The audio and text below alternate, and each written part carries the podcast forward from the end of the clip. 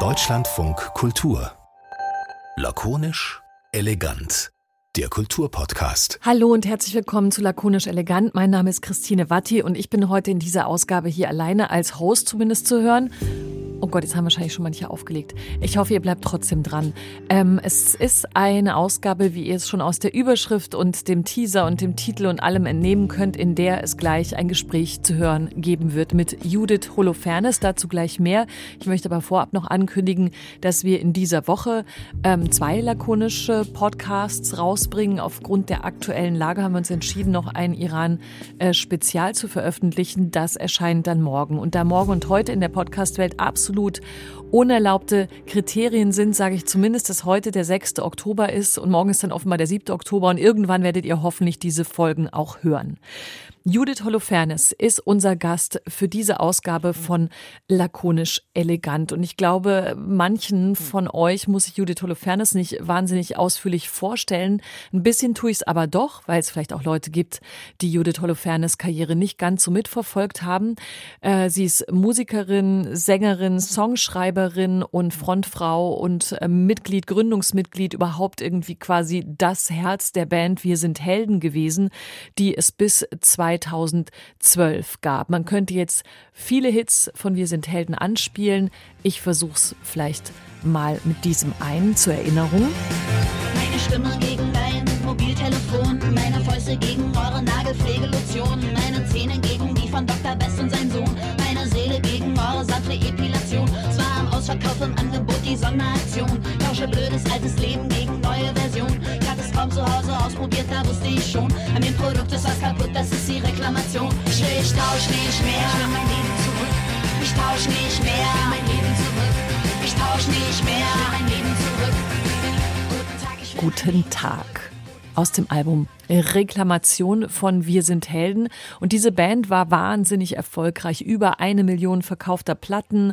Und so waren Wir sind Helden, ich würde es in kurz zusammenfassen, auch immer so textlich und auftrittsmäßig so ein bisschen aufmüpfig und wilder als vielleicht andere deutschsprachige Popbands und gleichzeitig aber auch sehr nah und sehr fühlbar für ein ganz großes Publikum. 2012 haben sie sich getrennt. Danach hat Judith Holofernes eine Solo-Karriere äh, gestartet. 2014 kam ein Album raus, das heißt, oder das hieß ein, nein, das heißt immer noch so, ein leichtes Schwert. Daraus hören wir mal kurz in den Radiohit rein. Alles, was ich hier erzähle, wird später vielleicht auch im Gespräch noch mal eine kurze Rolle spielen ähm, Liebe Teil 2. Du sagst, ich fühle mich heute nicht so gut. Ich sag, man reißt dich zusammen. Du sagst, dass dir der Kopf weh tut. Ich sag, meiner steht in Flammen. Und du sagst, du bist so müde. Ich sag, mir ist schlecht. Das ist Liebe, das ist Liebe jetzt erst echt. Liebe Teil 2, jetzt erst recht. So. Über all das hat Judith Holofernes ein Buch geschrieben, Die Träume anderer Leute heißt es. Es ist vor kurzem erschienen und ist sehr erfolgreich, ist in der Spiegel Bestsellerliste zu finden. Und äh, wir, Judith Holofernes und ich, haben auch über dieses Buch gesprochen. Und die erste Frage aber, sage ich jetzt noch, bevor wir ins Gespräch switchen, und zwar habe ich Judith Holofernes gefragt, ob sie sich eigentlich gerade im Moment erfolgreich fühlt.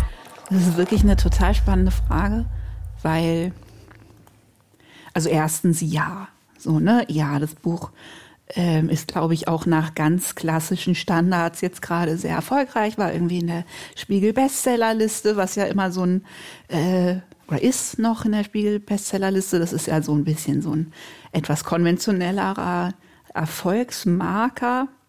Und ähm, auf der anderen Seite hatte ich im Vorfeld ähm, weiß ich nicht, Erfolg für mich so definiert. Ich versuche das jetzt immer sehr genau zu definieren, ähm, dass ich mir gesagt habe, ich möchte, dass es so ein Buch ist, was sich in zehn Jahren, das kann ich natürlich jetzt noch nicht sagen, ähm, noch Leute gegenseitig empfehlen, wenn sie in ähnlichen Situationen sind. Also weil ich tatsächlich solche memoiristischen Bücher sehr liebe und die für mich auch oft sehr wichtig waren, ne? so als Orientierung oder als Halt in irgendwelchen Situationen. Und dass ich wollte, dass das so ein Buch wird, wo nischig Leute in sehr speziellen Situationen sich irgendwie gegenseitig sagen, ach, weißt du was, kennst du das Buch von der Holofernes? Äh, so. Und auch das habe ich die Ahnung, dass das quasi jetzt schon passiert, durch, das, durch die Rückmeldung, die ich so kriege. Aber es ist tatsächlich eine spannende Frage, weil ja, also dieses Buch jetzt rausgehabt zu haben, in dem es so viel um Erfolg geht und dann natürlich in der Veröffentlichung aber zu hoffen, dass es Erfolg hat und so, das macht tatsächlich was total Spannendes und aber auch Schwieriges für mich. Also mhm. es, ne, es hat so eine Dissonanz, es hat oder noch nicht mal, sondern es hat einfach, es macht so eine neue Runde von Bespiegelung und interagiert mit dem Inhalt von dem Buch. Also ich kann es nicht, noch nicht so richtig ne, irgendwie beschreiben, aber es ist spannend und ein bisschen irgendwie auch so destabilisierend oder mhm. so. Ne? Also es ist auf jeden Fall wieder ein neuer Lernprozess. Ja, das, ich finde das nämlich auch total interessant, weil das Buch ja deswegen auch so äh, erschütternd oder berührend ist an vielen Stellen. Also erschüttert, wenn man so mit dir so tief in diese Strukturen des Musikbusiness, dessen Teil man ja immer ist, selbst wenn man nur ja. Fan ist und so weiter, oder wenn man selber mitmacht oder wenn man Journalist ist oder mhm. Journalistin ist, ist da ist es erschütternd, weil man denkt, das so funktioniert es ja eigentlich alles wirklich nicht und zwar ja. nicht nur, wenn man kleine Kinder nicht im Tourbus beruhigt kriegt, sondern dass man so denkt, irgendwas ist komisch an diesem ganzen System und gleichzeitig ähm, hast du jetzt auch lustigerweise in der ersten Antwort auf die auf die Erfolgs, das Erfolgskriterium Nummer eins verwiesen, nämlich das Buch läuft gut, es verkauft sich gut. Ne? Ja, und damit, ja. davon hast du dich ja im Buch an einer Stelle so ein bisschen getrennt, als du, äh, als du dieses, ähm, äh, diesen Moment schilderst im Zug äh, nach der, zwar nach ein leichtes Schwert, ne? Ja, wo du dann genau. dachtest, mhm. ich bin erfolgreich oder erfolgreich zufrieden und dann kommt plötzlich jemand und sagt, du, deine Zahlen sind aber irgendwie bist gar nicht, gar nicht. Bist du gar nicht. genau. Du sollst dich überhaupt nicht erfolgreich fühlen. Aber lernen ja. wir denn jetzt schon was daraus, dass es äh, eine, ein dran wackeln an diesen Strukturen von so einem, von so einem künstlerischen Genre, von einem Business auch natürlich gibt, den du, die du da äh, machst in diesem Buch und gleichzeitig dann wie ein Bumerang-Effekt genau dann wiederum da erfolgreich bist. Also die Leute mhm. wollen auch das, dass jemand sagt, hey, ist alles überhaupt nicht so glitzer, wie ihr eigentlich glaubt.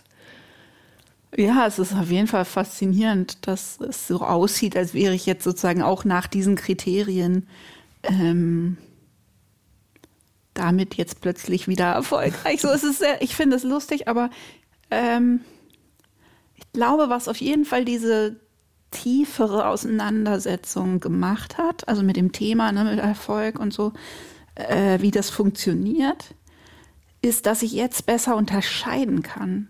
Also, weil ich habe immer das Gefühl, da ist ja auch nichts falsch dran, dass man auch denkt, ich wäre jetzt gerne konventionell erfolgreich damit.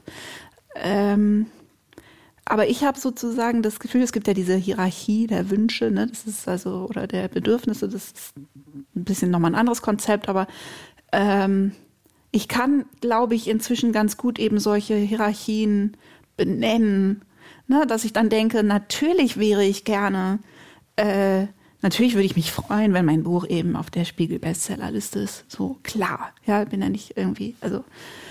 Äh, aber ich habe eben, es gibt ungefähr fünf, sechs, sieben wichtige Wünsche, die da davor stehen und ich kann die davon unterscheiden und ich kann mich im Zweifel äh, entscheiden. Ne? Ich kann im Zweifel jetzt sagen, okay, das finde ich irgendwie gut, da würde ich mich sehr freuen. Wenn aber zum Beispiel ich dafür so viel Promotion machen muss, dass es mich irgendwie wieder an den Rand ähm, des Nervenzusammenbruchs bringt, dann weiß ich, dass irgendwie ähm, mein selbst definierter Erfolg, nämlich eben, dass Leute sich dieses Buch noch in zehn Jahren weiterempfehlen, davon überhaupt nicht abhängig ist. Weil zum Beispiel Bücher, die mir ähm, total wichtig sind. Weiß ich, ich habe neulich zum Beispiel habe ich ein Buch gesucht, weil ich es weiterempfehlen wollte, was für mich eins der wichtigsten Bücher ist, die ich jemals gelesen habe. Und es ist noch nicht mal ins Deutsche übersetzt worden. Welches ist es? Ähm, oder, also ich weiß nicht, vielleicht kannst du mir auch helfen, weil ich kann es mir kaum vorstellen. Vielleicht habe ich auch schlecht geguckt oder so. Aber ähm, es gibt von Mary Carr, kennst du die? Nee. Das ist eine die hatte einen quasi Hit, äh, in, auch in Deutschland. Die hat äh, The Liars Club geschrieben und die ähm, ist in Amerika zumindest, ist sie so die Königin des Memoir. Und Memoir ist einfach nochmal ein anderes Genre, als wir hier haben. Das ist irgendwie äh, spezifischer als Autobiografie. Ne? Das ist irgendwie, finde ich, ein besserer Begriff dafür, dass man sich so, äh, dass man im Schreiben irgendwas durchdringt und irgendwas lernt und ne, so einen Abschnitt seines Lebens äh, aufschreibt. Und dieses, äh, der Club der Lügner war super erfolgreich. Und davon gibt es aber zwei weitere Bände. Ähm, Cherry und Lit heißen die. Mhm. Und die habe ich nicht gefunden. Entweder out of print oder so, aber ich glaube also. Und ja, weiß nicht, also ich, ich finde es immer gut, weißt du, sich so Beispiele anzugucken, mhm. wie relativ das ist mit Erfolg und Bedeutung und Relevanz. Und die zum Beispiel, diese Mary Carr, die hat auch für mich sozusagen eine absolute Bibel geschrieben. Die hat nämlich The Art of Memoir geschrieben, also ein Buch, was ich unheimlich viel, äh, ja, irgendwie jetzt benutzt habe, um das Schreiben zu lernen. Also es war für mich unheimlich wichtig und ich glaube, auch das gibt es noch nicht mal auf Deutsch. Und das hilft, finde ich, einfach so die, ja, die Erfolgs, äh, die verschiedenen Definitionen von Erfolg mal zumindest irgendwie auseinanderhalten zu können. Hm. Und aber gleichzeitig, also wenn wir nochmal auf, auf deinen Weg durch diese Erfolgskriterien, die von außen an, an Kunst, in dem Fall an Musik und an Erfolg gesetzt werden, wenn man da so durchgeht, weil das ist jetzt, da bist du jetzt.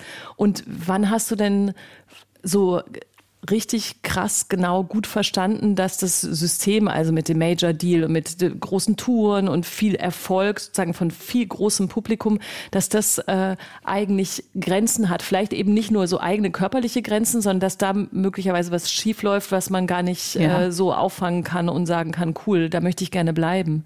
Hm.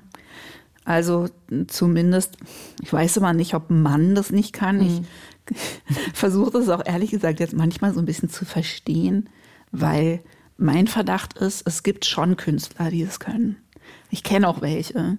Also es hat was, ähm, ich versuche das gerade so ein bisschen zu erforschen. Ich glaube, es gibt eine sehr spezielle, weiß ich nicht, wie so Persönlichkeitskonfiguration, die einem das ermöglicht.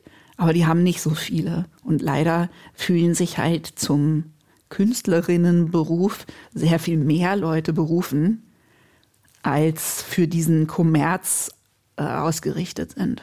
Also das ist einfach der, der Clash zumindest ist irgendwie vorprogrammiert. Das überstehen einfach nicht viele Leute.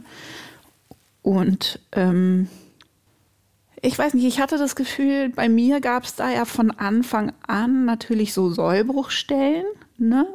Wenn man sich meine Songs anhört, dann waren die ja irgendwie angekündigt. Also ich, es war ja wirklich ein Scheitern mit Ansage, wenn man irgendwie mit Guten Tag und ist das so und müssen nur wollen antritt und dann plötzlich ganz äh, super, super erfolgreich mit all der Verweigerung wird, dann ist es ja irgendwie klar, dass das irgendwo clashen muss. Und ich habe im Prinzip das Gefühl,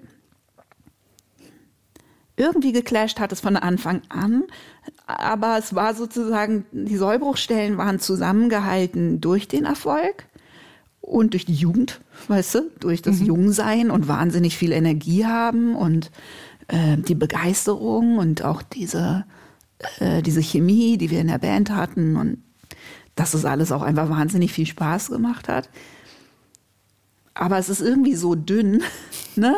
Die so die die die Verbindungsstreben sozusagen, die das alles zusammenhalten, dass das dann anfängt halt Risse zu zeigen, wenn irgendwo was dazukommt, was es schwieriger macht und das mm, kann auch einfach irgendwie älter werden sein und ich glaube, das hat bei mir angefangen, bevor ich die Kinder gekriegt habe, mhm. die dann natürlich wirklich irgendwie ein dem Ganzen einen sehr langsamen, aber doch sehr gründlichen Todesstoß versetzt haben. Über fünf Jahre. Aber eigentlich, also für mich, mm, ja, hat es, vor, hat es schon vorher angefangen. Definitiv. Habt ihr äh, also eine äh, Heldenfrage an der Stelle? Also ich meine dieses und ich, ich habe übrigens nichts gegen. Ich habe wirklich nichts gegen Heldenfragen okay. und ich habe noch weniger gegen Heldenfragen, seit ich dieses Buch geschrieben habe, weil es da wirklich, das hat komplett funktioniert. Ja, ja. Das alles so aufzuschreiben, hat irgendwie so funktioniert, dass ich da so versöhnt und happy mit bin im Moment, dass ich mal denke, ach, ist doch toll. Lass uns über meine schöne Band reden.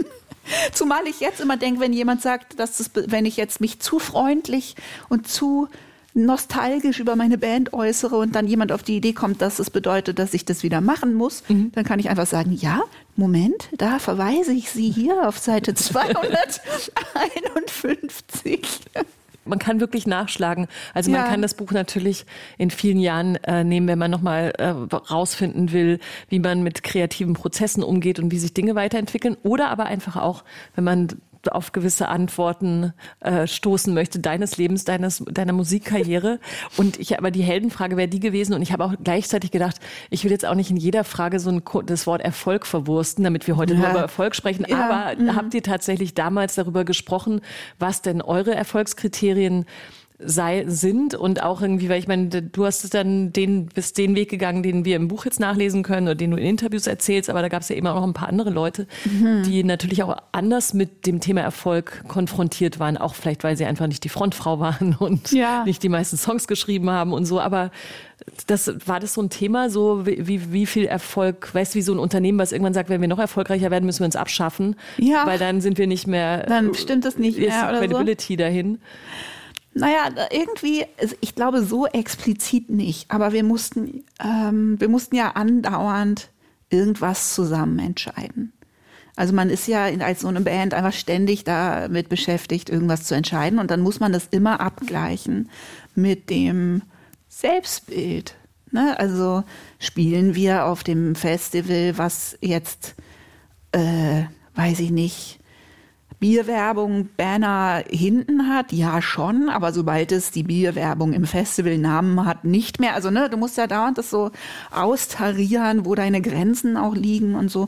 Und da mussten wir uns schon immer viel auseinandersetzen, weil ähm, die Grenzen da auch unterschiedlich lagen und ähm, ich da auch inzwischen manchmal denke, dass das bestimmt nicht so leicht war, mit mir da in einer Band zu sein, weil ich schon ganz schön ähm, bei manchen Sachen einfach ein ganz schöner Hardliner war und ähm, das vielleicht teilweise ein bisschen so was Anorektisches hatte, ne? dass viele Sachen, äh, wo man dann seinen Erfolg auch einfach genießt, äh, wir uns sozusagen versagt haben. Und also in ganz vielen Kontexten, glaube ich, waren wir so ein bisschen Popstars, ohne die ganzen Perks sozusagen einzusammeln, die das hat. So, ne? Wir haben ganz viele Sachen einfach nicht gemacht, die daran auch Spaß machen können. Und, ähm, und in anderen Sachen war ich ja dann, wie gesagt, eben gar nicht so puristisch so, ne? Also ich habe ja für die Inhalte meiner Songs dann eben auch viel zu viel gearbeitet und war da jetzt nicht so konsequent. Aber in diesem ganzen Ding mit Werbung und Sponsoring und Kohle und so, ne, da war ich halt immer sehr, auch einfach, weil es jetzt nicht quasi meine Achillesferse war und mich nicht so doll interessiert hat. Mhm. Und da gab es schon viele Diskussionen und da haben, glaube ich, manche auch immer mal Federn gelassen. Aber das ist ja, ist das nicht auch dann interessant, dass es einfach bedeutet, in dem Moment, wo ihr als Band erfolgreich wart, konntet ihr so Erfolgskriterien äh, einfach so äh, als wie so ein cooles Feature noch dazu nehmen. Ihr spielt nicht mhm. da und nicht da. Ich weiß gar nicht, was passiert wäre, wäre die Mercedes-Benz Arena auf, hätte die auf der ja. Tourliste gestanden und so Sachen. Ja, ja, genau. Das war damals noch nicht so doll, ne? Ja, ja. Auch. Aber in dem Moment, mhm. wo du mhm. dann alleine unterwegs warst, wurden dir halt die, die, klassischen Erfolgskriterien, wie, wie du bist zufrieden mit deinem ersten Album, aber ich als dein Manager muss dir leider sagen, die Zahlen sind scheiße, direkt ja. um die Ohren gehauen. Da konnt, konntest du dann nicht mehr sagen, wieso mir rei also ich will doch nur das. Also es hört sich so an, als Ja, wir hatten leicht reden. Das muss man echt ja. dazu sagen. Also ähm, insofern glaube ich auch, dass dieses ganze Thema mit dem Erfolg die ersten Jahre in dieser Band so was ganz Unschuldiges hatte, mhm. weil wir so also wir hatten so absurd viel Erfolg, ohne irgendwas dafür zu opfern oder zumindest sichtbar zu opfern, ne? dass wir, glaube ich, auch so Und das hat wahnsinnig Spaß gemacht. Einfach so ein Gefühl von auch Narrenfreiheit hatten. Also womit wir durchgekommen sind. So, ne? Und ähm, ich glaube, es war auch ehrlich gesagt eine absolute Ausnahmegeschichte. Also ich kenne niemanden sonst. Ich meine, natürlich, Erfolg bringt immer auch Freiheit mit sich. Das ist ja ein großer Teil des Reizes von Erfolg, ist, dass du halt Sachen machen kannst, mit denen du sonst nicht durchkommen würdest. Aber wir sind ja auch noch so regelwidrig sozusagen zu diesem Erfolg gekommen, weil wir eben noch keinen Plattenvertrag hatten, als wir schon im Radio liefen und so, ne? Ähm, dass die ganzen Vorzeichen waren irgendwie schon so, dass wir einfach so das Gefühl hatten und die Leute um uns herum auch, dass man uns nicht groß reinreden kann oder muss, mhm. weil wir auf magische Art und Weise Erfolg haben, ohne diese ganzen Zugeständnisse zu machen. Das heißt, wir hatten sicher, würde ich sagen, fünf, sechs Jahre, wo äh, ja diese ganzen Begrenzungen, weißt du, diese ganzen Glaswände, eben nicht beschlagen sind, sozusagen, weißt du, und nicht sichtbar waren. Und das, ähm, äh, die Einschränkungen, die so ein Erfolgsanspruch mit sich bringt, das merkt man ja immer erst dann, wenn man nicht äh, hundertprozentig reinpasst. Mhm. Ich, als ich äh, dein Buch gelesen habe, dachte ich die ganze Zeit über diese ganzen äh, Kriterien nach und dann dachte ich immer, das ist auch so, also erstens finde ich das wirklich toll von dir beschrieben, weil man könnte auch denken, ja, jetzt kommt so eine Anklageschrift, hier, guck mal, was das Business aus mir gemacht hat und ja. wie schlimm es alles war und dann bin ich krank geworden und dann ist das, das, das passiert mit den Kindern, war auch schwierig, aber das machst ja. du ja eben nicht und das finde ich ganz mhm. wirklich toll, weil also das, du konstatierst die Situation jeweils, aber was damit sich ändern soll oder was grundlegend falsch ist oder so, das überlässt du dann, mhm. finde ich, dem Leser oder der Leserin in meinem Fall. Da, also selbst, es gibt eine Szene, die kann man vielleicht kurz schildern, wo äh, du rausfindest, welchen Song das äh, Label gerne als Radiohit ausgekoppelt haben möchte. Ja. Ne? Und äh, hier, Liebe Teil 2 war es. Genau. Und du warst aber zu, in dem Moment eigentlich auf ganz anderen Titeln des Albums kleben geblieben und ja, dachtest, das absolut. müsste es eigentlich sein. Mhm. Aber du, am Ende schreibst du sogar, die haben recht in ihrer Begründung. Also du durchschaust Total. jeden Schritt und gleichzeitig klagst ja. du dich an, aber man merkt trotzdem, irgendwas stimmt nicht. Mhm, genau. Und so ist das aber halt auch. Ne? Ja. Das ist, oh, ich finde das ehrlich gesagt so schön am Schreiben, also am Bücherschreiben, dass man eben, äh, dass man den Raum hat für diese Komplexität ne? und für diese Gleichzeitigkeiten und so. Ich finde das ähm, total schön und es ist ganz schwer, das wieder aufzugeben. Mhm. Also es ist auch zum Beispiel das, was ich jetzt daran am schwierigsten finde, jetzt wieder Interviews zu geben zu diesem Buch, weil man da ja wieder, also in so einem Podcast nicht, ne? Das ist ja das tolle, tolle, tolle an Podcasts. Deswegen liebe ich die auch so zum Hören. Aber für Presse oder so, ne? Muss, da, da greift ja dann wieder diese Verkürzung. Und da merke ich das unheimlich ähm, dass der Sog wahnsinnig stark ist, wieder in diese einfacheren Narrative zu gehen von die böse Plattenfirma, die äh, ne, die armen, zarten Künstlerseelchen, die sich und das für diese ganzen Zwischenräume, warum ist man, warum bin ich da so ansprechbar für gewesen? Was ist das in mir? Was sind das für Prozesse? Wie läuft das? Was sind das für Kompromisse, die man eingeht und warum und so, ne? Ähm, dafür ist da dann kein Platz. Und das fällt mir total schwer, mhm. das wieder sozusagen zu akzeptieren, mhm. ne, in, in eben diese Verkürzungen zu gehen. Und ähm, das ist eine meiner großen Ängste sozusagen, ne, dass dieses, finde ich, äh, hoffentlich viel äh, feiner schwingende Buch da dann jetzt äh, sich so runter verkürzen muss. So. Ja. Aber das, also ich finde, das ist total, also dass das eben wirklich auch das Besondere ist, habe ich ja gerade schon gesagt, weil man immer, mhm. man muss dann schon selber rausfinden, was, was, heißt es für einen selber oder was zieht man da raus und man wird jetzt nicht belehrt oder voll gejammert oder ja. geweint oder so, sondern ja. man denkt so, okay, alles klar, das ist so. Es ist schwierig, es ist einfach schwierig, es bleibt schwierig, es gibt keine leichten Antworten. Genau, und auch auf die, auf die Frage, die man sich natürlich dann auch gleich stellen möchte, weil man denkt dann immer so, wo steht denn jetzt drin? Ich konnte dann erst kreativ sein, als endlich das Plattenlabel davon geeilt ist du ja. ihm davon geeilt bist. Stimmt aber auch nicht, ne? Also, nee, weil. Ich habe auch in der Zeit wunderschöne, also für mich Musik gemacht, wo ich immer noch froh darüber bin, dass ich die so gemacht habe, ja. so machen konnte.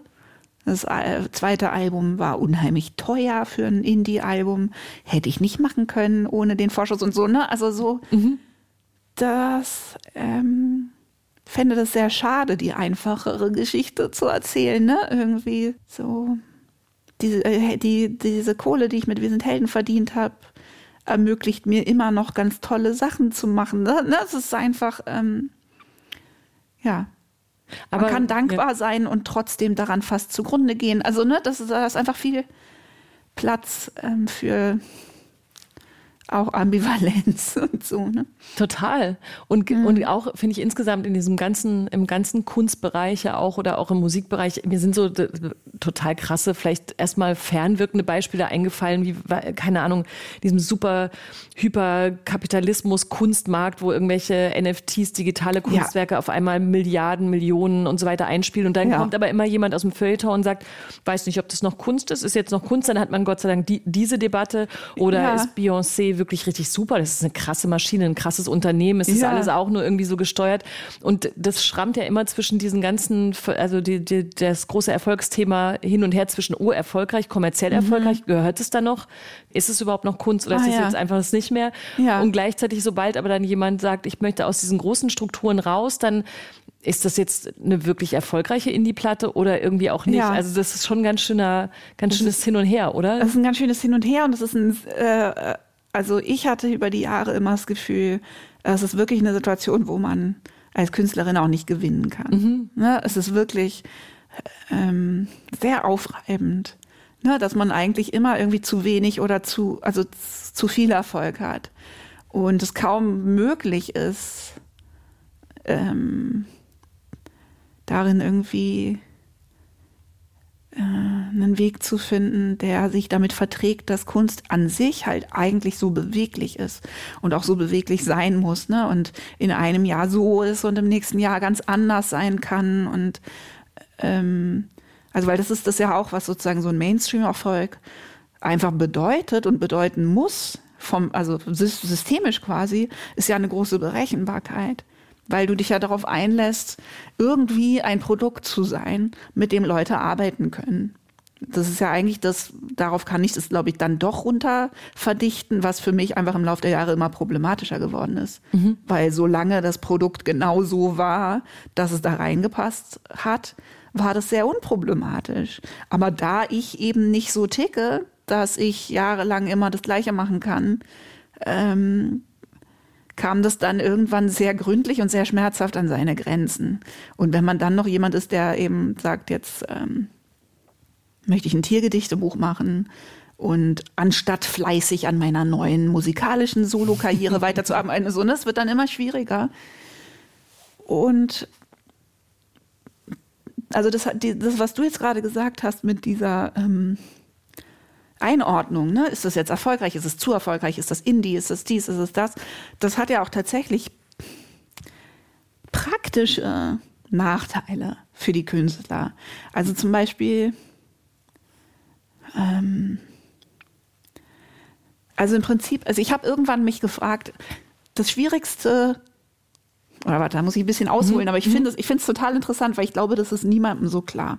Also wenn du was gemacht hast, ein Album zum Beispiel oder irgendwie Musik und dann auftreten möchtest, dann kannst du das im Prinzip nur, wenn du ein neues Produkt am Markt hast, wie man so schön sagt, was ja schon fürchterlich ist an sich. Also ich zum Beispiel möchte dann eigentlich ein paar Konzerte spielen. Ich bin gar nicht so, dass ich das ganze Jahr lang auf Tour gehen möchte. Ich möchte nur ab und zu ein paar Konzerte spielen. So. Ähm, das funktioniert aber nur, wenn es ein paar Leute mitkriegen. Und in Deutschland zumindest ist es aber immer noch so, dass im Feuilleton oder aber auch sonst wo ähm, über deine Musik nur geschrieben wird, wenn es ein Album ist. Also es muss diese Form erfüllen. Obwohl inzwischen eigentlich alle sich total einig sind, dass diese Form sich völlig überholt hat. Damit bin ich zwar als ästhetisch überhaupt nicht einverstanden, ich möchte immer noch Alben haben und so, aber machen tut das eigentlich keiner mehr. So, ne? Aber die Medienlandschaft hinkt dem total hinterher. Das heißt, es gibt ganz, ganz auch, äh, da sind wir wieder bei Erfolg, irgendwie erfolgreiche Künstler, die eigentlich ständig irgendwelche EPs raushauen, zum Beispiel im Hip-Hop. Die veröffentlichen ja immer nur noch Mixtapes. Und dann musst du aber Und ich habe das Jahre, also wirklich seit sicher acht Jahren, immer wieder irgendwie gesagt, das macht mich fertig, warum, ich kann doch jetzt nicht schon wieder ein Album machen. Ähm, oder wiederum, ich möchte ein Album machen, aber dazu nicht gezwungenermaßen auf Tour gehen und so. Und diese Verknüpfung ist aber so eng, weil du deine Konzerte nur vollkriegst, wenn darüber geschrieben wird. Das wird aber nur darüber geschrieben, wenn du ein Album veröffentlicht hast. Das heißt, du kannst nur auf Tour gehen, wenn du ein Album gemacht hast. Und ähm, dieses Mühlenhafte, was dadurch entsteht, ist wahnsinnig anstrengend und schwerfällig. Ne? Also dadurch kommt ein Künstler, eine Künstlerin in die Lage, weil wiederum, genau, und was damit aber zusammenhängt, ist, dass du dich promoten musst, wie bescheuert. Das heißt, ich, die ich quasi ursprünglich aus mir selbst heraus, sagen wir mal, hätte fünf Konzerte spielen wollen. Oder dann vielleicht auch zehn oder so, ja, aus Bock. Muss dann ein Album machen, um diese Konzerte zu rechtfertigen. Ähm, muss dann aber, um dieses Album zu promoten, 40 Konzerte spielen oder 60 oder besser 80, weil nämlich sonst das Album absäuft. Und jetzt hat sie aber ja ein Album gemacht, also möchte sie ja auch, dass dieses Album irgendwie nicht absäuft. Und dadurch kommt man in so eine Schleife, wo ich immer das Gefühl hatte, der Schwanz wedelt komplett mit dem Hund die ganze Zeit. Ich möchte doch eigentlich irgendwie Songs schreiben und die dann ab und zu im Bestfall auch irgendwo aufführen, komme aber in eine Schlaufe, Schleife, wo ähm, ich die allermeiste Zeit eigentlich damit beschäftigt bin, diese Judith Holofernes zu behaupten in Interviews, um das möglich zu machen. Und irgendwas daran, weißt du? Total. Ist so völlig widersinnig. Ja. Und ich habe aber mit anderen Künstlerinnen auch schon drüber gesprochen und tatsächlich ist es immer dieser Live-Winkel, also diese Konzerte, wo uns nichts Besseres einfällt. Also ich bin sehr offen für Vorschläge, aber das ist immer der Punkt, wo sozusagen alle kühnen Umwälzungsfantasien scheitern, weil man denkt, ja, aber wie kriegen wir denn diese, sorry, Scheißkonzerte voll? Mhm. Äh, so, dass sich das irgendwie lohnt. Weil Konzerte wiederum muss man irgendwie sechs Monate im Voraus buchen. Mindestens. Das heißt, du musst wissen, wann dein Album rauskommt. Das heißt, du musst unheimlich hohe Wetten abschließen, wie erfolgreich dein Album sein wird, weil du nämlich eigentlich im März, bevor dein Album raus ist, entscheiden musst, wie groß die Seele sind, die du bespielen möchtest. So. Mm. Also man kommt überhaupt nicht in den Fahrersitz, dass man jemals einfach sagen könnte, ich mache jetzt diese Kunst und dann gucke ich mal, was das so ist. Und dann gucke ich mal, wen das so interessiert. Und dann gucken wir weiter. Aber das ist doch wirklich, also ich meine, es liegt so auf der Hand, dass das tatsächlich Quatsch ist. Es ist kompletter Quatsch. Und aber alle machen es aber. Ja, wie, wie können, wollen wir das kurz aufräumen? Ja, lass uns das bitte kurz also, entscheiden. Also, wie könnte man das denn jetzt, also, wo mhm. müsste man dann diesen, mit dem, äh, dem, mit der Schwanz, der mit dem Hund wedelt, wie könnte man das wieder umdrehen? Also, ja. Man muss das ganze System natürlich irgendwie so stoppen. Erstmal brauchen wir mal eine Bremse. Stopp, erstmal genau. sagen, stop the world, I'm getting off. genau. Ja. Alle sollen mal so freeze-mäßig auf ihren Bühnen und überall in ihren ganzen Managementbüros bleiben. Atmen. Wir, genau, atmen. Und dann müsste man sagen, okay, ich kann das überhaupt nicht mhm. zu Ende denken. Man müsste, man müsste natürlich den Künstlern und Künstlerinnen genau diese Möglichkeit lassen, die du gerade sagst. Du schreibst gefälligst ein Album, wenn du ein Album schreiben willst und dann guckst du mal, was damit eigentlich passiert. Aber klar, ja. das ist natürlich dann in dieser ganzen Umsetzung klappt's, klappt's nett. Also, also, also ehrlich folgendes. gesagt, tatsächlich, ich bin super offen für Anregungen, ja, weil das ja. Thema ist sozusagen ist offen, alle Bälle in der Luft. Ich freue mich über Zusendungen ja, quasi. Ja? Sehr gut. Lakonisch elegant äh, Deutschland von kultur.de wäre unsere Adresse. Wir würden es ja. auch weiterleiten oder direkt an dich. Absolut. Also ja. auf Patreon bei mir in meiner Community können wir das super besprechen. Wir denken schon aktiv drüber nach. Ähm, ich denke mit befreundeten KünstlerInnen drüber nach. Ähm, eine Antwort von mir, ein Anfang einer Antwort war, dass ich jetzt eben ähm, mich als crowd-basierte Künstlerin umdefiniert habe das löst einen Teil des Problems, aber es löst das, worüber wir gerade gesprochen haben, nicht unbedingt. Also, was ich gelöst habe, ist, dass ich jetzt finanziell ein irgendwie einigermaßen berechenbares monatliches Auskommen habe durch diese Abos meiner Community. Das ist absolut schon mal eine riesige Erleichterung und nimmt sozusagen dieser Maschinerie schon mal Wind aus den Segeln, Steam aus den, aus der Maschine, so, ne? Weil ich einfach schon immer sagen kann, naja, ich kriege jetzt mein Geld fürs Machen, nicht fürs Veröffentlichen. Das war, das war sozusagen die Zielsetzung. Mhm. Ich möchte mein Geld dafür bekommen, dass ich Kunst mache und nicht mich verpflichten, die dann immer jahrelang zu promoten. Das hat funktioniert. So. Das Problem würde jetzt wieder auftauchen, wenn ich jetzt, sagen wir mal, bei Patreon gemütlich vor mich hin äh, von meinen Patrons finanziert Song um Song um Song veröffentlichen würde und dann hätte ich irgendwann wieder ein Album. und dann würde ich irgendwie beschließen, was ja passieren kann. Ich finde das ganz toll. Und ich möchte das jetzt wieder an eine größere Community hinaus veröffentlichen. Dann würde hundertprozentig wieder die Situation entstehen, wo jemand sagt, okay, wie viele Konzerte soll ich buchen? Was denkst du, wie erfolgreich dieses Album im Herbst sein wird? Also das ist immer der Moment, ja. wo alle kühnen Fantasien scheitern und ja. ich habe noch keine Lösung. Aber ähm, es gibt so ein paar Ansätze, die ich ganz lustig finde. Also, nee, eine grundsätzliche Sache. Das ist eine Zwischenlösung. Und zwar, ähm, nee, es ist überhaupt keine Lösung, aber es ist ein Gedanke. Und zwar, dass alles, wo jemand sagt, dass es nicht geht, immer nur bedeutet, dass es nicht optimal ist.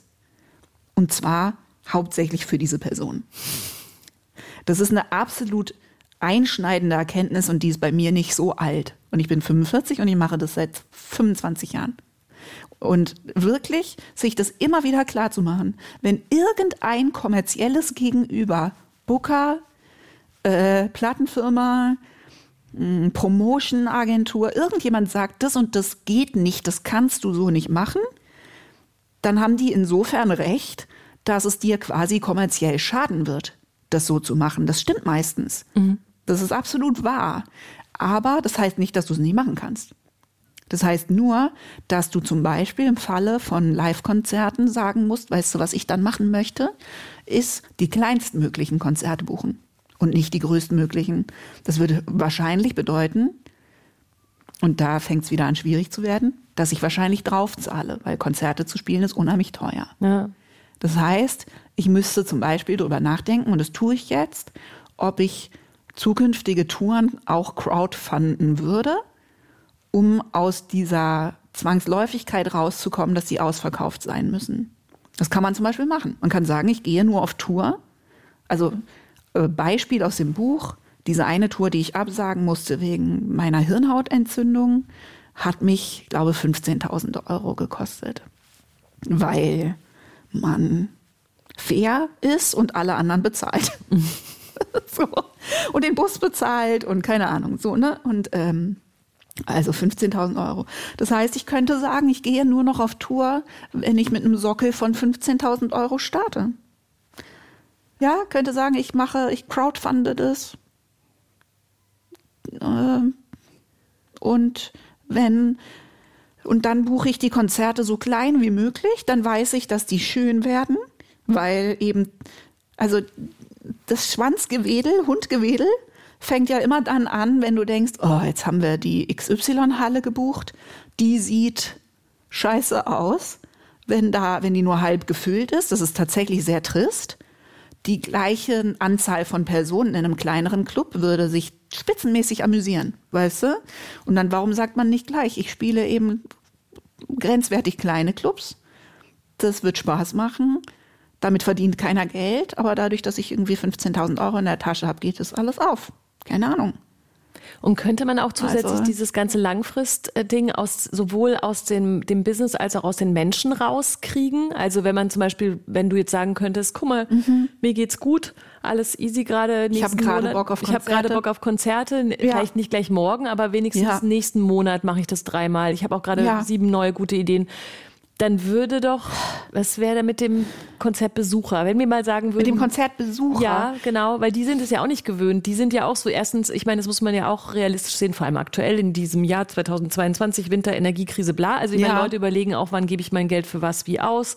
Sind die so drauf, dass sie sagen können, okay, ich ähm, kann das mitmachen, deine spontanere Welle? Also kann man Also daran es ist drehen? ganz schwierig und ähm, jetzt gerade läuft ja schon das konventionelle ähm, Konzertbusiness so schlecht. Ja, ja, das stimmt. Das ist ja ein absolutes Trauerspiel, was da gerade Ja. passiert und alle Bands sagen Konzerte ab und sind wirklich, äh, also in meinem ganzen Freundeskreis total niedergeschmettert und so, ne? Also, aber oft ist ja die Krise auch äh, der Moment, wo man eben über Alternativen mal gründlicher nachdenken kann, ne? Weil wer jetzt nicht anfängt, drüber nachzudenken, ob Konzerte immer ausverkauft sein müssen, dafür, dass man sie machen kann, der hat irgendwie den Schuss nicht gehört. So, also wir müssen da neu drüber nachdenken. Und ähm, auch da ist es ja vielleicht Zeit, dann drüber nachzudenken, eben über, so wie Patreon ist ne, jetzt eine Möglichkeit für mich ist, über die Qualität der Beziehung zu meinen Fans nachzudenken und nicht über die Quantität. Ne? Kann man das ja vielleicht bei Konzerten auch machen. Aber ich bin da noch nicht besonders weit. Also ich bin da, ich, das ist eine wirklich ernsthafte Frage raus in den Äther. Ähm, klar, es gibt zum Beispiel online äh, Konzepte, die sehr viel beweglicher sind. Ne? Aber Ja. die ist natürlich auch was anderes. Aber ich weiß nicht, zum Beispiel Mia, ne? wir sind ja befreundet mit der Band Mia, die haben mitten in Corona ähm, haben die sozusagen ein Record-Release-Konzert online gemacht. Das fand ich so schön. Es war auch wahnsinnig aufwendig, ähm, dass ich dachte, okay, okay. Ich ahne, dass man sowas machen kann, weil davor, ehrlich gesagt, war ich ganz schön skeptisch und fand es ganz schön trist. Also dieses ganze Verlagern ins Internet, äh, das war auch so, dass ich dachte, oh, ey, wer will denn das machen? So, ne, also auch als Publikum. Und dann dachte ich, ach, ja, irgendwie, das war echt schön. Die haben dann irgendwie den Berliner Kneipenchor eingeladen als Chor per Zoom und es war irgendwie alles total toll. Aber und ich saß halt mit meinem Mann auf dem Sofa und wir haben uns eine richtige Party draus gemacht und waren auch zugeschaltet und man hat uns auch gesehen. Das ist natürlich auch nochmal was anderes, wenn man als Publikum sozusagen interaktiv irgendwie beteiligt ist. Gut, aber das kann ja nicht die einzige Zukunft des Nee, des äh, Performance-Betriebs irgendwie sein. Also ich habe eine Freundin zum Beispiel, ähm, die Kenichi, die auch in meiner Band gespielt hat. Äh, Kenichi and the Sun, die ähm, kommt aber eh hauptsächlich aus so Kunstbezügen und ist auch bildende Künstlerin und die denkt auch ganz stark nach über einfach Performance-Konzepte, die viel weniger von Masse abhängig sind. Was aber am Ende natürlich dafür, dass man davon leben kann, immer bedeutet drastisch höhere Ticketpreise. Ja. So, ne? Aber da haben wir neulich nachgedacht über so ähm, Marina Abramovic-Konzepte, dass du deine Sachen one-on-one Leuten ins Gesicht singst, meinetwegen so, ne? Also ich finde das einfach, ich finde das lustig, darüber nachzudenken. Aber ich Amanda sag, Palmer macht Wohnzimmerkonzerte für Kohle, die ich finde, das finde ich zum Beispiel interessant. Also die macht Konzerte, die kosten so viel, dass jemand, dem das sagen wir mal zum 50. geschenkt wird, sich schon leisten kann, weißt du, wenn sich 20 Freunde zusammentun. Aber ehrlich gesagt, das, was sie damit zuverlässig verdient, ist trotzdem mehr, als was du auf einer Tour durch Indie-Clubs ähm, fest in deine Kalkulation einbauen kannst. Warum nicht? Man darf aber keine Berührungsängste haben. Man sitzt dann halt bei irgendjemandem in seiner Scheune vor 50 Leuten und muss das lustig finden. Ja, genau. Das wollte ich nämlich gerade sagen. Das, So. also das ist, aber das ähm, führt mich natürlich noch zu der wichtigen Frage, dass also genau, man, dann muss man die Sachen machen, dann würde doch jetzt hier Mhm. jemand vom Label sitzen und würde sagen, Mann, ey Judith, ey, das kannst du dir, wenn du bei uns geblieben wärst, wir würden den ganzen Scheiß für dich organisieren und jetzt musst du dir selber so Sachen ausdenken und musst dich dann möglicherweise bei irgendwelchen äh, Rich Kids in die Scheune setzen und dich gut bezahlen lassen und dann ist doch schon wieder eine Credibility-Frage. Aber eher ernsthaft, es sind keine Rich Kids. Finde ich auch ganz wichtig zu Ja. sagen, weil das das nicht so einen Ruch abkriegt. Oft sind es Sachen, wo 20 Freunde oder 50 Freunde sich zusammentun und jemandem das schenken. Okay, gut. Und dann ungefähr so viel bezahlen wie eine relativ teure Konzertkarte. Gut. Nein, aber es stimmt natürlich sonst, weil das ist immer, das ist tatsächlich ja immer mh, das Risiko von diesen Mäzenatsideen, Mhm. ist, dass es sich halt nur reiche Leute leisten können. Und da sind aber dann wiederum Patreon und solche äh, Abo-Geschichten, wie, wie ich das jetzt mache, wie Amanda Palmer das macht und so, ein bisschen der Gegenentwurf, weil du ja im Prinzip so eine Art Mini-Mäzenat äh, möglich machst, wo ganz, ganz viele Leute als Schwarm eben dann drei Euro im Monat zahlen und manche zahlen aber bei mir auch 100. Und die Leute zahlen aber im Prinzip, also das, was die von mir kriegen, unterscheidet sich nicht so krass, als dass es den Unterschied rechtfertigen würde. Ja, weißt du? ja. Also die Leute, die äh, drei bis zehn Euro bezahlen, die bekommen eigentlich alles. Bis auf, und der Rest, der oben drauf kommt, das sind im Prinzip relativ alberne On-Top-Geschenke. Also ich finde es total wichtig, dass man zum Beispiel über diese Unterschiede nicht das Maß an Nähe bestimmt. Weißt du? Ja, ja, genau. So, sondern dass jemand, der, also das hat mir Amanda gesagt, die mich ja gecoacht hat, also das muss man vielleicht kurz einführen. Amanda Palmer ist die Königin des Internets und sie ist sozusagen die Königin des Crowdfundings, die das einmal richtig durchgespielt hat und die das so macht wie keine andere, auch in einem Ausmaß, wie ich das nie könnte, äh, unfassbar aufwendig. Und die hat sozusagen das Buch zum Thema geschrieben mit The Art of Asking, was ein wunder wunderschönes Buch ist. Und sie hat einen TED-Talk zu dem Thema gehalten. Und ich habe mich auf wundersame Art und Weise irgendwann glücklicherweise mit Amanda befreundet.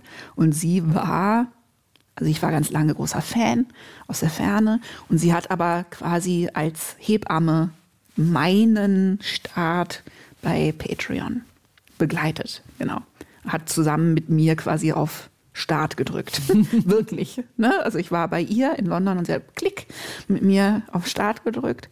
Und sie hat mir unheimlich viele gute Tipps gegeben. Und einer davon war halt, dass sie gesagt hat, die Leute, die das machen wollen, müssen unabhängig von dem Geld, was sie zur Verfügung haben, alles kriegen, was dem Fanherzen wirklich wichtig ist.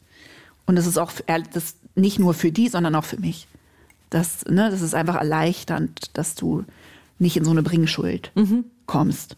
Und ich habe die Erfahrung gemacht, die Leute zahlen so viel, wie sie können. Ja. Zahlen nicht so viel, wie dass sie das Goodie haben wollen, sondern die reichen Leute bezahlen viel, die Leute, die nicht reich sind, bezahlen wenig.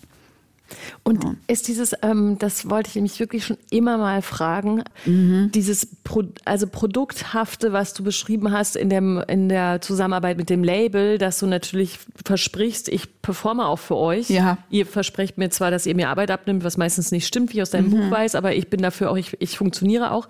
Geht es wirklich weg, wenn man äh, so crowdbasiert arbeitet? Weil, also da hat man, also bist du dann frei davon zu denken, ich, ich muss aber was abliefern oder ich muss jemand sein oder ich muss so und so sein, damit die meine Freunde und meine Fans bleiben? Also, äh, das ist gut, dass du es fragst, weil es mich so viele Leute fragen. Und ich glaube, es ist tatsächlich auch ein Gedanke, der viele Leute abhält, davon das zu machen. Ähm, für mich ist es nicht so. Ich glaube aber, es ist Typfrage. Und ich glaube, man kann sich aus allem Stress machen. So sind wir Menschen. Das ist leider angeboren. Äh, aber für mich ist der Druck, und ich empfinde den wirklich als minimal, jetzt da, wo er für mich hingehört. Nämlich, also, oder am ehesten auf jeden Fall hingehört. Nämlich da, was erwarten die von mir? Die erwarten, also weil das hat aber auch damit zu tun, dass ich sozusagen auf der Startseite, da kann man ja definieren, was man anbietet. Und ich war da Gott sei Dank sehr achtsam, weil ich auch gut gecoacht war von Amanda. Und das heißt, ich habe nur Sachen versprochen, von denen ich glaube, dass ich die auf die nächsten 30 Jahre gerne, gerne einhalten möchte. Da steht nämlich im Prinzip nur, ich mache so Zeug. Und ich lasse euch irgendwie daran teilhaben, in irgendeiner Form. Und Amanda hat mir immer gesagt, ähm, under promise, over deliver. Und das habe ich total gemacht. Gilt fürs ganze Leben. Das gilt übrigens fürs ganze ja, Leben, ja. Genau. Äh, das ist einfach ein wunderbarer Rat. Und der gibt mir eine große Freiheit. Also das Einzige, was ich versprochen habe, ist im weitesten Sinne Teilhabe ähm, an meinem irgendwie gearteten künstlerischen Schaffen. Ich habe sehr klar formuliert, dass das sich zwischen Tiergedichten, äh, Essays und vielleicht irgendwann Musik, aber auch nicht unbedingt ähm, bewegen kann. Mhm. Das ist sehr entlastend. Und natürlich, also ich habe jetzt manchmal natürlich schon den Gedanken, oh, jetzt habe ich irgendwie, weiß ich nicht, zehn Tage nichts gepostet auf Patreon, ich sollte mal wieder irgendwas posten. Und ähm, Natürlich äh, macht es dann manchmal insofern Stress, dass es irgendwie in mein allgemeines Pensum von was ich jetzt in der Woche so zu tun habe, irgendwie einfließt. Aber es ist wahnsinnig beweglich. Zum Beispiel habe ich, also ich habe jetzt in den letzten drei, warte mal, wie lange bin ich da jetzt? Drei Jahren? Eigentlich das Gefühl gekriegt, das, was die Leute an Patreon lieben oder an meinem Patreon, weil du kannst das ja als Künstler so gestalten, wie du möchtest, ist, ähm, dass es sie in irgendeiner Form inspiriert. Mhm. Ja, es ist eigentlich ein Treffpunkt, von dem man sich Anregungen und Unterstützung holt für das kühne Unterfangen Leben. Ja, und bei vielen Leuten, viele Leute sind, glaube ich, selber kreativ. Es ist so eine Ahnung. Jetzt gerade zum Beispiel machen wir auf Patreon so eine Vorstellungsrunde, wo sich das so ein bisschen bestätigt. Also wo die Leute so ein bisschen was über sich selbst schreiben in die Kommentare. Aber und das ist ja sehr weit und ich weiß, was mich inspiriert. Und manchmal ist es, dass die Leute mir zugucken können dabei, was ich mache. Manchmal ist es, dass ich ein Video poste, wo ich darüber spreche, was ich gerade für Schwierigkeiten habe und woran es hakt. Manchmal ist es, dass ich ein albernes Video poste, das will ich nämlich heute zum Beispiel machen, ähm, wo ich zeige, wie ich mit bunten Folien mir die Beleuchtung in Hotelzimmern schlaffreundlich gestalte Weißt du? Mhm. Manchmal mhm. sind so kleine Sachen, wo ich einfach, die ich gelernt habe im Lauf meiner langen Reisetätigkeit. und ich meine, das sitzt relativ locker. Da, und das ist ja ein kreativer Akt, der mir auch wieder Spaß macht, dass ich halt denke, womit könnte ich meine Patrons diese Woche amüsieren? Darüber denke ich deutlich lieber nach, als darüber, wie könnte ich diese Woche wieder meine Reichweite optimieren mhm. bei Instagram. Und mhm. äh, also um sozusagen den Bogen zu diesem Erfolgsthema zu schlagen, sag mal so ein, oder sa mhm. sag mal mit Ausrufezeichen, mhm. so ein Moment, wo du dich erfolgreich fühlst, jetzt unbenommen, dass das Buch erfolgreich ist, sondern ja. in dieser Welt, in der du dann bist, wo du so denkst, cool, das war gut. Ich habe die Lage im Griff und es ist erfolgreich. Also zwei Sachen die mich am nachhaltigsten da sozusagen zufrieden machen, ne? wo ich dann wirklich so mich dran erinnern kann und denke, haha, ja, läuft doch spitzenmäßig, ist ähm, erstens, wenn ich tatsächlich das Gefühl habe, dass es andere Leute inspiriert. Das ist mir total wichtig, weil ähm, mir das in meinem Leben so wichtig war.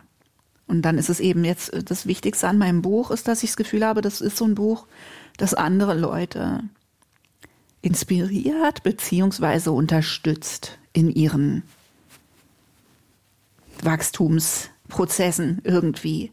So, ne, Entfaltungen. Einfach eine Stütze ist, so wie andere Bücher mir eine wichtige Unterstützung sind und waren. Das fühlt sich sehr erfolgreich an. Also wenn mir jemand schreibt, dass dieses Buch genau das für ihn ist, dann denke ich, äh, Internet High Five, alles erreicht. und ähm, äh, sowieso, ehrlich gesagt, wenn ich mir das jetzt angucke, wenn ich denke, okay, ich habe da jetzt diese Community auf Patreon, das fühlt sich genau so an, wie ich dachte, dass es sich anfühlen würde. Also das ist ehrlich gesagt auch einfach ein ganz schön massiver innerer Triumph, weil ich habe darum so gekämpft und es hat so lange gedauert. Und ich habe es von Anfang an gewusst, weißt du? Es fühlt sich genauso an, wie ich 2012 verdammt normal wusste, dass es sich anfühlen würde. Mhm. Und ich habe zehn Jahre gebraucht, um es umzusetzen. Das hat mich zeitweise dann noch mal kurz sehr traurig gemacht. Aber jetzt, wo ich das verarbeitet habe, unter anderem in diesem Buch, denke ich, naja gut, zehn Jahre sind auch nur zehn Jahre. Und ich habe ja vielleicht hoffentlich noch ein paar.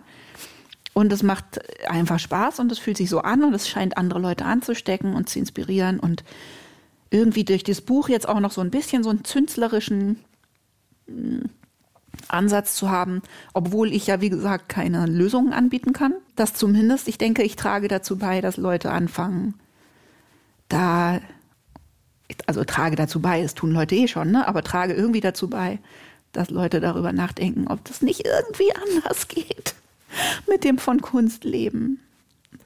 Und was ist, ich meine, es ist fast ein zu großes Thema für so ein Ende des Gesprächs und eigentlich ja. wollte ich, da wollte ich noch hin auf einen Moment direkt richtig konkret im Buch. Ich mache das jetzt gar nicht auf an mhm. der Seite, wo hier schon der Schnipsel ist. Aber Ehrgeiz und Erfolg ist ja auch eine interessante Begriffspaarung und vielleicht ja. müssen wir das nicht riesenmäßig aufmachen, aber mhm. auch jetzt in der crowdgefundeten Welt, aber gelernt habend in dieser anderen Welt, wo Erfolg ja. andere Kriterien hat und es ja auch einen in dir liegenden Ehrgeiz gibt, Absolut. wie in den meisten Menschen, aber ja. natürlich auch in Künstlern und Künstlerinnen, so auch in dir. Wo ist das jetzt? Was, wo würdest du den gerade verorten? Hat der sich nach anderen Dingen ausgerichtet und kann, denkst du manchmal so, ey, aber andererseits so ein volles Stadion eines Tages mal wieder, um in, ja, gerade nicht. Ich sehe es an deinem Gesicht. naja, also ähm, ich glaube, das ist so ein bisschen das, was wir am Anfang schon besprochen hatten. Dadurch, dass ich mich so doll damit beschäftigt habe, habe ich das Gefühl, ich kann die verschiedenen Qualitäten von Ehrgeiz besser unterscheiden. Mhm. Und ich weiß, welche Formen davon gesünder für mich sind als andere. Und nur weil ich dieses Buch jetzt geschrieben habe, äh, bin ich nicht auch diesen anderen, sagen wir mal, irgendwie klassischeren Formen von Erfolgsdruck gegenüber völlig immun oder so. Klar, das ist ein Prozess und ich meine, jemand, der da immer ambivalent war, wird da wahrscheinlich auch mit Ambivalenz weiter zu tun haben. Das ist, ähm, man wünscht sich das ja immer, dass so ein Buch zu schreiben dann irgendwie auch so hübsch sowas vernäht und dann ja. ist das damit sozusagen durchlebt und verstanden und so. Und ich ahne, dass das nicht so ist. Aber äh, ich bin schon um einiges schlauer, glaube ich. Und kann so ein bisschen bewusster einfach sagen, okay, ich habe hier diese fünf Sorten von Ehrgeiz zum Aus zur Auswahl. Welche davon kann ich denn mit den wenigsten Schmerzen erreichen und wofür bezahle ich denn den geringsten Preis, beziehungsweise vielleicht gar keinen? Also welchen von meinen vielen Ehrgeizen kann ich vielleicht wunderbar damit verbinden, wie ich leben möchte? Mhm. Weil das war ja immer das Problem, dass ich eben diesen einen Ehrgeiz hatte, der überhaupt nicht dazu passt, wie ich leben möchte, nämlich irgendwie äh, wahnsinnig nominell erfolgreich zu sein, was sozusagen auch der Ehrgeiz ist, der von außen unterstützt und genährt wurde und auch sozusagen so ein bisschen dem so Scheuklappen aufgesetzt wurden. Ne? Nein, es gibt überhaupt nichts anderes. Nein, nein, schön hier weiter geradeaus gucken. So, ja. ne? Und dann gibt es den anderen Ehrgeiz, äh, der hauptsächlich darin besteht, irgendwie tolle Sachen zu machen, die von genau den richtigen Leuten wertgeschätzt werden der irgendwie ziemlich problemlos dazu passt, dass ich große Teile meines Lebens irgendwie auf dem Sofa verbringen möchte und im Wald und äh, viele, viele Bücher lesen und Podcasts hören und mich mit interessanten Leuten befreunden und tolle Kunst machen und ähm, viel Zeit mit meinen Teenagerkindern verbringen, solange sie noch zu Hause wohnen und so, ne? Also ähm, das lässt sich mit ganz großen Teilen meines Ehrgeizes wunderbar verbinden.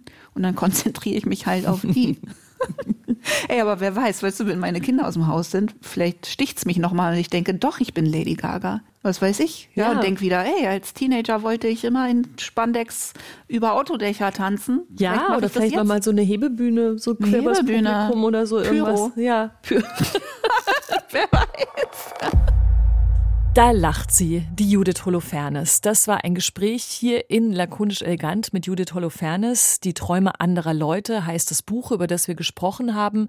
Und das war diese Ausgabe von Lakonisch Elegant. Ihr habt ja schon gehört, ihr könnt natürlich Anregungen zur Veränderung der Welt oder des Musikbusiness im Speziellen an lakonischelegant.deutschlandfunkkultur.de senden oder euch direkt natürlich mit Judith Holofernes über Patreon oder ihre anderen Kanäle in Verbindung setzen. Und das war diese Ausgabe von Lakonisch Elegant. Ich habe es vorhin schon angekündigt. Es kommt in dieser Woche, falls ihr so wochengenau hört und nicht irgendwann in diesem Feed gelandet seid, noch eine weitere Ausgabe, in der wir uns mit den Protesten im Iran beschäftigen und einem großen offenen Brief, den über 600, wahrscheinlich sind es inzwischen hunderte mehr äh, Künstler und Künstlerinnen in Deutschland unterschrieben haben was diese Solidarität bedeutet und wie die Lage im Iran ist. Darum geht es in der kommenden Ausgabe von Lakonisch Elegant, die sehr zeitnah erscheint. Das solltet ihr noch wissen. Ich bin Christine Watti. Tausend Dank fürs Zuhören. Tschüss. Mehr von Deutschlandfunk Kultur hören Sie auch in unserer App, der DLF Audiothek. Jetzt kostenfrei herunterladen für Android und iOS.